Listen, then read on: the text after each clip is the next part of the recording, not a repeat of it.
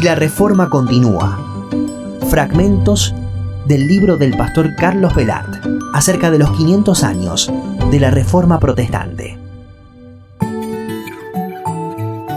En el programa de hoy hablaremos sobre la reforma y la economía. La reforma siempre impacta directamente en la vida económica del individuo, la familia, la ciudad y la nación donde se instala.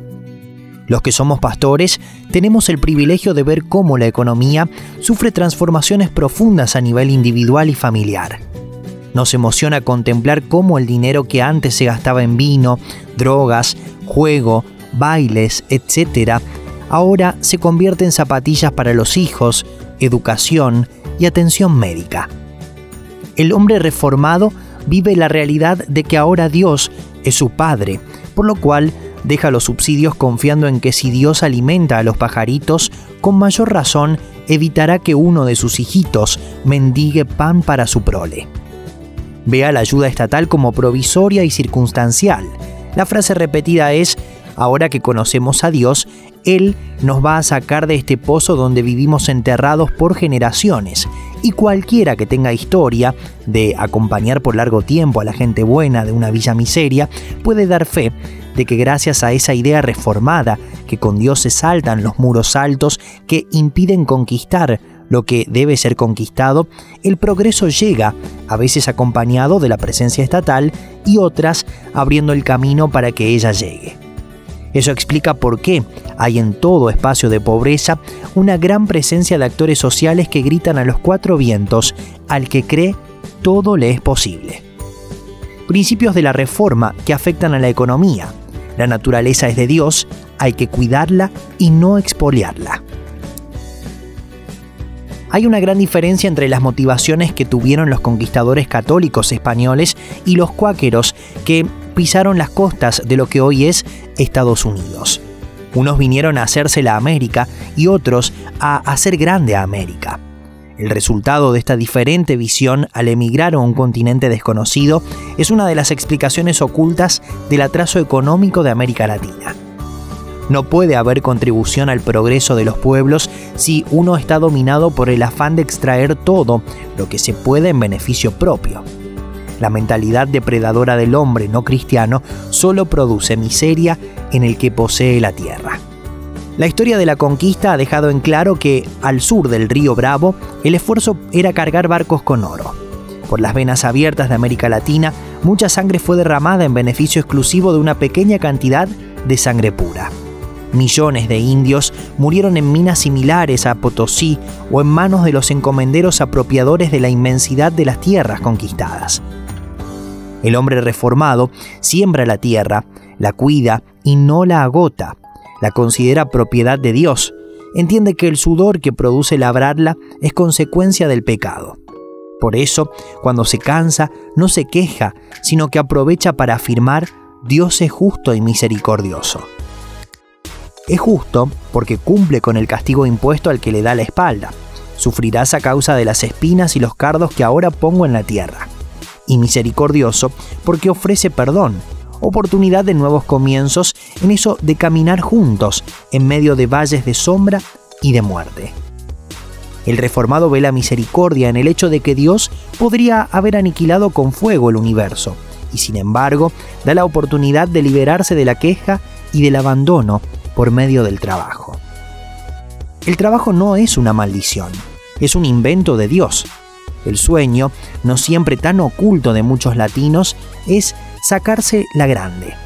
Es por eso que un porcentaje de los ingresos familiares se entregan a los que manejan la quiniela, el loto, la raspadita, etc. Algunos dejan de tener éxito como el PRODE. Otros casos surgen como las máquinas tragamonedas de los bingos o casinos. La esperanza es librarme del yugo del trabajo por medio de un golpe de suerte. La reforma enseña que el progreso es fruto del esfuerzo, los niños, desde pequeños, escuchan a Jesús diciendo, mi Padre trabaja, yo también trabajo. Sus mentes captan la verdad bíblica. Dios es Dios de imposibles, y ello implica que el deber del hombre es hacer lo posible y dejar a Dios el trabajo duro de mover los montes. El reformador es un coleccionista de microhistorias que verifican un hecho. Si pones las cosas en manos de Dios, lo poco que tenés, eso se transforma en mucho. ¿Y qué es lo que tiene el que vive en una casucha de lata y cartón? La certeza de que Dios no miente ni se arrepiente, que si en vez de esperar que le depositen un subsidio sale a trabajar, esa actitud proactiva será recompensada. El reformado trabaja para Dios, no para el patrón. Es que el hombre reformado tiene la visión de un peregrino, que camina con sentido de propósito, y ese propósito es único, ser instrumento para que Dios sea glorificado mientras uno vaya caminando por la vida. Y eso explica por qué hay diferencias entre un trabajador que realmente es discípulo de Jesucristo y uno que solo va de vez en cuando a la iglesia para cumplir con Dios. También, ¿por qué hay tantos abanderados y escoltas evangélicos en las escuelas y universidades públicas? Si Dios se merece lo mejor, entonces se debe aspirar a hacer lo mejor posible el trabajo. Porque no se trabaja para el hombre, se trabaja para Dios. Cuando millones de personas se levantan con el deseo de agradar a Dios en la vida diaria, es evidente que el aspecto económico de esa nación se verá muy diferente al de aquella donde los que suben a un colectivo van pensando cómo hacer lo menos posible en esa cárcel que es el trabajo. La reforma no solo enseñó que es una falsedad teológica, enseñar que el trabajo es una maldición divina, sino que lo convirtió en un espacio sagrado donde Dios debe ser glorificado. El reformado transforma las circunstancias. A diferencia de las religiones donde el designio de los dioses no se puede alterar, el reformador en su cosmovisión tiene incorporado el principio de que lo malo de hoy debe ser combatido con lo bueno que viene de Dios. Hasta la muerte es considerada algo de lo cual surgirán cosas buenas. La resurrección, el milagro, etc. Los millones que huyeron de la Inquisición vieron a la nueva tierra como tierra de nuevas oportunidades para hacer visible la soberanía de Dios. Convencidos de que nada puede apartar al creyente del amor de Dios, ora y trabaja para ver el lado bueno de lo que es malo. Mientras unos se quejan por el corte de luz, este lleva a sus hijos para ver las estrellas que permanecen ocultas por las luces del neón. Si en las noches heladas los niños se quejan por tener que caminar hasta el excusado del fondo, le va diciendo que hoy falta un día menos para que en la casa propia de materiales el baño esté al frente de su dormitorio. Y esta capacidad de reciclado que posee el discípulo de Jesús tiene su origen en que la Reforma enseñó por medio de la Biblia que si Dios es con nosotros, ¿quién contra nosotros? El sistema capitalista no es una consecuencia del protestantismo el reformado es un capitalista de ganancia justa. El sistema capitalista no es una consecuencia del protestantismo. Eso es una mentira que algunas ideologías anticristianas han logrado implantar en el colectivo. El capitalismo ya existía antes que Lutero o Calvino escribieran sus libros. Los registros de cómo algunas ciudades ya tenían suficiente capital acumulado para prestar a reyes o a papas era algo normal para sus sueños faraónicos es evidencia de ello. El gran problema que resolvió la reforma fue el de los intereses. La iglesia necesitada de préstamos siempre condenó la existencia de intereses. La usura recibió el título de pecado capital. Es que al poderoso que no es cristiano nunca le gusta desprenderse de lo suyo. Lo que hizo la reforma en cuanto a lo relacionado con las finanzas fue instaurar el principio de tasa justa, en realidad, fue otra consecuencia no esperada de leer y estudiar la Biblia. En ella se enseña que no se debe pedir ni dar préstamo, porque el que presta se hace dueño del que recibe el préstamo. Pero si se acude al préstamo, las reglas son claras. Al hermano no se le debe cobrar intereses y al pagano se le debe prestar a una tasa justa. El capitalista cristiano no exprime todo lo que puede al que acude en busca de un préstamo. Lo que hoy se vive a nivel de la ciudad es consecuencia de haber erradicado a Dios del manejo de la billetera. Hoy, ya una tasa efectiva anual de un banco para financiar saldos deudores de las tarjetas de crédito de un asalariado es del 96% y no es considerada por ningún juez como usura. Es solo la tasa normal del mercado, y menos aún los políticos que reciben un préstamo para financiar déficit y dicen por cadena nacional que un 8% en dólares es una tasa usuraria. Los que pertenecen al pueblo judío realmente son los mejores financistas del mundo. Como nunca dejaron de leer la ley de Dios, aprendieron a ser solidarios con los de su pueblo y a no apretar más de lo que se debe a los que les piden prestado. Es por eso que las grandes empresas siempre prefieren adquirir una deuda con una banca de origen judío y no con una de otra raza. El prestamista que es hombre del libro siempre va a ser más misericordioso que uno que solo lee los índices de la bolsa. En la reforma, la acumulación es para compartir con alegría. La Biblia dice que es mejor dar que recibir. También que Dios ama al dador alegre. Y añade que la abundancia de uno es para suplir la necesidad de otro. En un capitalismo promotor del consumo como única razón de la vida, lo que dice la Biblia suena a locura. Vamos camino a cumplir un siglo de enseñar que en el consumo está la felicidad y el progreso de la economía de un pueblo. No nos damos cuenta que pertenecemos a la segunda generación que ha sido programada para creer que sin consumo no hay alegría. No pasa una semana sin que oigamos a alguien aconsejar, date el gusto, compra lo que deseas. Hasta hay momentos en que el propio gobierno nos ayuda a entender que si consumimos, ayudamos al crecimiento económico del país. Consume ya, es el eslogan que hoy nos bombardea. Y el espejismo siempre se rompe cuando recibe los golpes de la vida. No hay felicidad colectiva que dure 100 años si está basada en un consumo egoísta y sin frenos. La reforma calvinista enseñó que hay que ganar todo lo que se pueda, comprar solo lo necesario y ahorrar el resto. Y Teresa de Calcuta, si hubiera sido evangélica, le hubiera añadido, y da hasta que duela. Debido a lo anterior, ante la necesidad de un familiar o amigo, el discípulo de Jesús puede ser solidario de manera inmediata. La iglesia evangélica siempre le dice al nuevo, ahora tenés una nueva familia para acudir en tus necesidades. Estamos para dar, no para pedir. La solidaridad para un reformado es un estilo de vida, no un eslogan. El que no es cristiano obediente a la palabra ni puede prestar la tarjeta para comprar un remedio a la madre, porque ha agotado su saldo permitido en muchos planes de 50 cuotas. En la reforma se promueve la austeridad, el estilo de vida sencillo.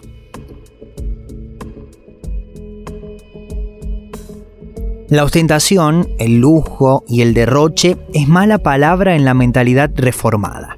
Se valora la sencillez tanto en la forma de vestir como en la vivienda. Se busca adquirir lo bueno, no lo que da estatus. Se condena el exceso de acumular cosas por el afán de acumular. La reforma sigue haciéndose presente cuando pudiendo tener un Mercedes-Benz, un protestante escoge un último modelo nacional de gama media que vale la mitad del importado alemán en la reforma se promueve la igualdad de oportunidades. Si algo caracterizó la historia de Argentina es el valor que tuvo la igualdad en diversos momentos. Desde el himno nacional se invoca la noble igualdad. Desde la Asamblea del año 13 se puso en marcha un poderoso proceso que promovió la participación plebeya en la política. El deseo de vivir como iguales siempre estuvo entrelazado con lo mejor de nuestras tradiciones democráticas. Sin embargo, la realidad hace brotar muchas dudas si realmente un niño de la Villa Miseria tiene las mismas oportunidades de progreso que un hijo de un poderoso industrial de la ciudad, por más que ambos tengan el mismo anhelo de llegar lejos en la vida. Es que ya nadie duda de que el capitalismo tiende a concentrar la riqueza, como consecuencia de que el que tiene más siempre quiere más, hoy el 10% de la población más rica del mundo posee el 87,7% de la riqueza mundial. Por primera vez en la historia del hombre en la Tierra, el 1% de la población mundial más rica acumula más riqueza que el 99% restante. Si las cosas siguen como están, rápidamente este siglo XXI superará en desigualdad a todos los otros siglos. La desigualdad es una consecuencia de esta nueva fase del capitalismo calificado como salvaje. Por medio de la globalización, la deslocalización industrial y la precariedad laboral, la brecha entre ricos y pobres aumenta. Ya no se lucha por una redistribución del ingreso. Esa demanda de la izquierda murió junto con el derribo del marxismo. La lucha de clases culminó con la derrota del proletariado y el triunfo del capital. Ahora se trabaja para dar una igualdad de oportunidades. La utopía de construir una sociedad de iguales se ha reducido a lograr que haya una línea única de largada para los individuos. La meta es que reconociendo que los seres humanos son todos distintos y quieren cosas diferentes, se esfuercen y compitan por progresar. Macron, el actual presidente de Francia, dijo Francia debe ser oportunidad para todos. Con eso quiso decir que hay que desplegar una serie de medidas para enfrentar no solo la discriminación étnica o de género. El trabajo es congeniar la libertad y la igualdad para todos los que habitan un país. Desde esa visión, la pobreza no es un problema de recursos, sino del ejercicio real de la libertad de elegir. Uno puede elegir dejar de comer porque llega el verano y los rollitos no gustan pero el que llega a la noche y no tiene ni un poco de pan duro, no quiere ni ha elegido no comer. La pérdida de oportunidades de ganar el pan con el sudor de su frente lo ha obligado a dormir con hambre. En la reforma dio a luz el principio de dar a todo hombre de la ciudad las mismas oportunidades ya que uno escoge libremente aceptar o rechazar la salvación por la fe. Se hace necesario darle la misma educación tanto al rico como al pobre, al que vive en el campo como al que vive en la gran ciudad. Y por supuesto, la igualdad de oportunidades se hace realidad solo cuando el hombre y la mujer se sientan en la misma aula. Pero también cuando el viejito analfabeto recibe estímulo y acompañamiento para recibir el mismo nivel que su nieto que va por la mañana a la misma escuela. El goce de iguales oportunidades no es para el nativo solamente, también para el extranjero que habita el suelo. Esto no fue una utopía no cumplida. Desde Lutero hasta William Morris siempre hubo protestantes que fueron pioneros en eso de educar al hombre sin oportunidades de progreso, del excluido de los ojos de la alta sociedad. Una vez solidificado el sistema de iguales oportunidades, siempre se dieron la propiedad de sus escuelas al Estado, para que éste las llevara a otros niveles por disponer de recursos económicos superiores. Las limitaciones del espacio en este libro me impiden explayarme sobre cómo misioneros protestantes de 1863 enseñaron a leer y a escribir a los yamanes de Tierra del Fuego, mucho antes de que la Argentina izara por primera vez el pabellón nacional. En realidad, el pastor protestante primero arrió la bandera inventada para dar identidad a los que iban a estudiar y trabajar en las fábricas de la única colonia del hombre blanco en esas heladas tierras del fin del mundo. Thomas Bridges era su nombre, y su misión fue darle las mismas oportunidades a los que luego fueron exterminados cuando los terratenientes de Buenos Aires quisieron extender sus estancias en el extremo de la Argentina. Las naciones protestantes son más prósperas que las católicas. Hasta la mitad del siglo pasado, nadie dudaba de la investigación de Max Weber. En todas las universidades prestigiosas se enseñaba la evidencia científica de que donde se estableció la reforma, el progreso era mucho mayor que donde la Inquisición la exterminó. La conclusión que causó mucha irritación y sigue enojando a los que se niegan a reconocer los beneficios que la reforma trajo a la sociedad es la siguiente. América del Norte es protestante y rica, y la del Sur católica y pobre. En Europa, con sus matices, ocurre igual, incluso en el hemisferio sur. Si se compara Australia con Filipinas, la nación católica de habla española lleva las de perder. Si se consulta la lista de los 10 países del mundo con mayor renta per cápita, los 10 con mayor bienestar social, los 10 más democráticos, los 10 más transparentes o los 10 menos corruptos, se comprueba que 7 u 8 son protestantes. Los pocos países católicos que son ricos constituyen la excepción que confirma la regla. Y curiosamente, son los menos católicos de todos.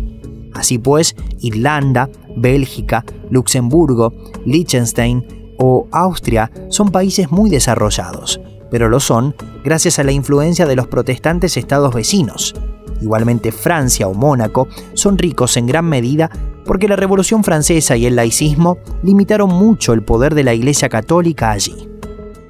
La ética protestante, también llamada la ética del trabajo, es un código moral basado en los principios de austeridad, disciplina, trabajo duro y el individualismo.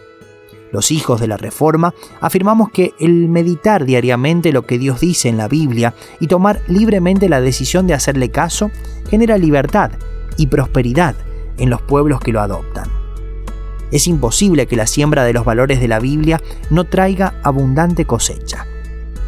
¿Por qué el capitalismo no surgió en otras religiones? Confucianismo. Degrada el oficio del comerciante frente al del funcionario. Dificultad para vender y gestionar las tierras.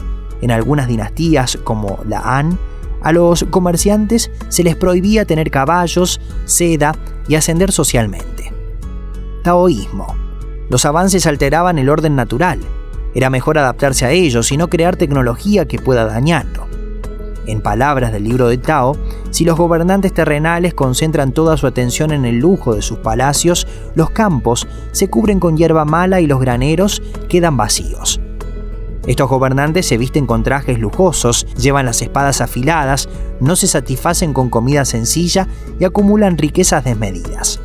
Esto es igual a un robo y es una violación de los principios de Tao. Hinduismo. Discriminación por sistema de castas.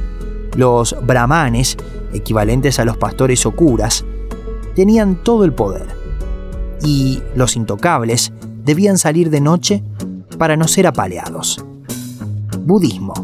Desapego de lo mundano y extirpación de los deseos. El objetivo es alcanzar la iluminación para escapar del mundo. Y la reforma continúa. Fragmentos del libro del pastor Carlos Velart acerca de los 500 años de la reforma protestante.